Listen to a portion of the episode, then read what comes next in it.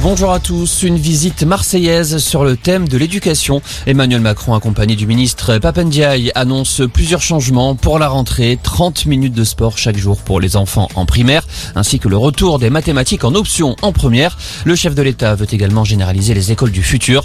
Ce dispositif expérimenté à Marseille consiste notamment à accorder davantage de liberté pédagogique. Pendant ce temps, le stress monte pour les futurs étudiants avec à partir de ce soir 19h les premières réponses de Parcoursup. Ils sauront alors si les établissements d'enseignement supérieur acceptent leurs vœux d'orientation. L'an passé, 93% des lycéens, toutes séries confondues, avaient reçu au moins une proposition d'admission via la plateforme. Après le fiasco de la finale de la Ligue des Champions samedi, pas de bouleversement pour France-Danemark demain soir. Près de 1300 agents de sûreté seront déployés au Stade de France. Un dispositif classique selon la Fédération française de football, même si des mesures supplémentaires pourrait être prise. La préfecture de police de Paris précise que son dispositif de sécurité sera dévoilé demain. Elle passe le cap des 70 ans de règne. La reine Elisabeth II célèbre son jubilé à partir d'aujourd'hui.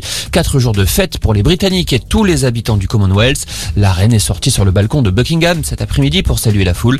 Elisabeth II est montée sur le trône en 1952. Elle détient depuis le record de longévité pour un souverain britannique. 33 cas de variole du singe confirmés en France, dont 24 en Ile-de-France.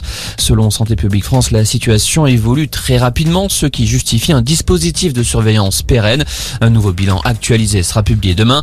La haute autorité de santé recommande la vaccination des adultes ayant eu un contact à risque avec un malade. Ces vaccins, considérés comme étant très efficaces, ont participé à l'éradication de la variole jusque dans les années 80.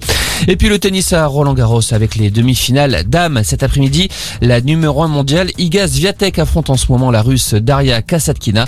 Ensuite, l'italienne Martina Trevisan sera opposée à l'américaine Corrigoff. Voilà pour l'info. Excellent après-midi.